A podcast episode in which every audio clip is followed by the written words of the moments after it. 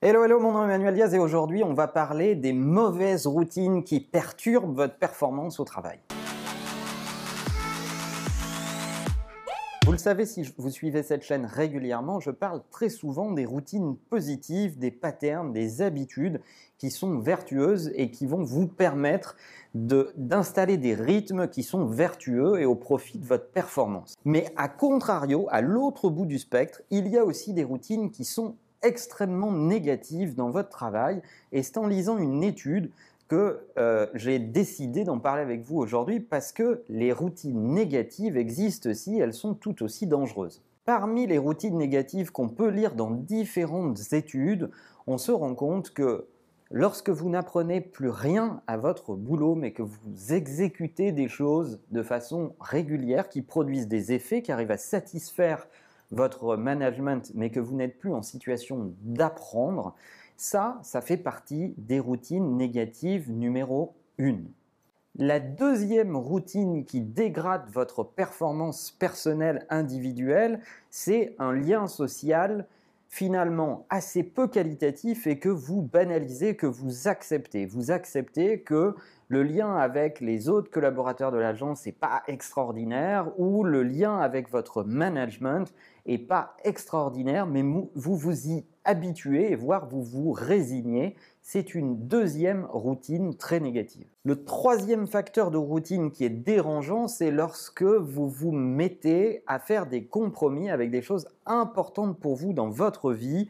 Donc vous supprimez des éléments euh, de distraction, vos loisirs, euh, des choses que vous aimez beaucoup, vous vous coupez de vos amis hors du boulot euh, parce que vous n'avez plus le temps de les voir, vous ne vous occupez plus de vous, de vos routines de sport, de votre nutrition correctement, vous vous retrouvez à manger tout seul devant votre ordinateur. Voilà des routines extrêmement négatives pour votre santé intellectuelle et votre performance au global. Souvent, malheureusement, la réponse des entreprises est de mettre des distractions autour et de ne pas régler ces problèmes-là. Donc on voit beaucoup de boîtes mettre euh, des services dans l'entreprise. On a vu jusqu'à des services de conciergerie, de pressing pour les employés, etc. etc.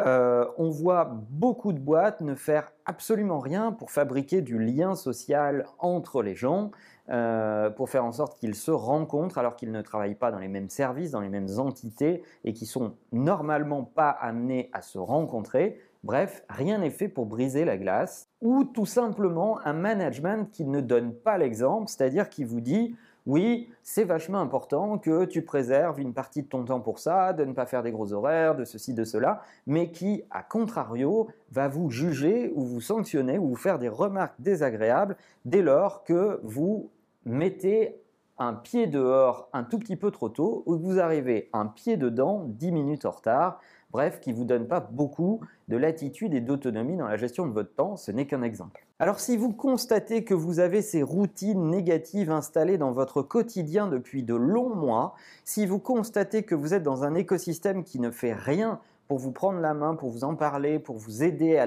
résoudre ces éléments et pour euh, adresser ces problèmes avec vous, alors le meilleur conseil que je puisse vous donner, c'est un, de faire un point avec vous-même. Est-ce que ça vous convient malgré tout ou est-ce que c'est euh, finalement une situation qui est confortable mais pas challenging? Et deux, commencer à aller visiter d'autres boîtes, parler avec d'autres personnes, essayer de prendre conscience de ce qui existe à l'extérieur parce que souvent on se replie sur ce que l'on connaît et on se dit au moins ici, je connais les gens, il y a de la lumière, je connais l'adresse, c'est pas trop loin de chez moi, les transports me vont bien et on finit par s'enfermer là-dedans et ne plus s'auto-challenger.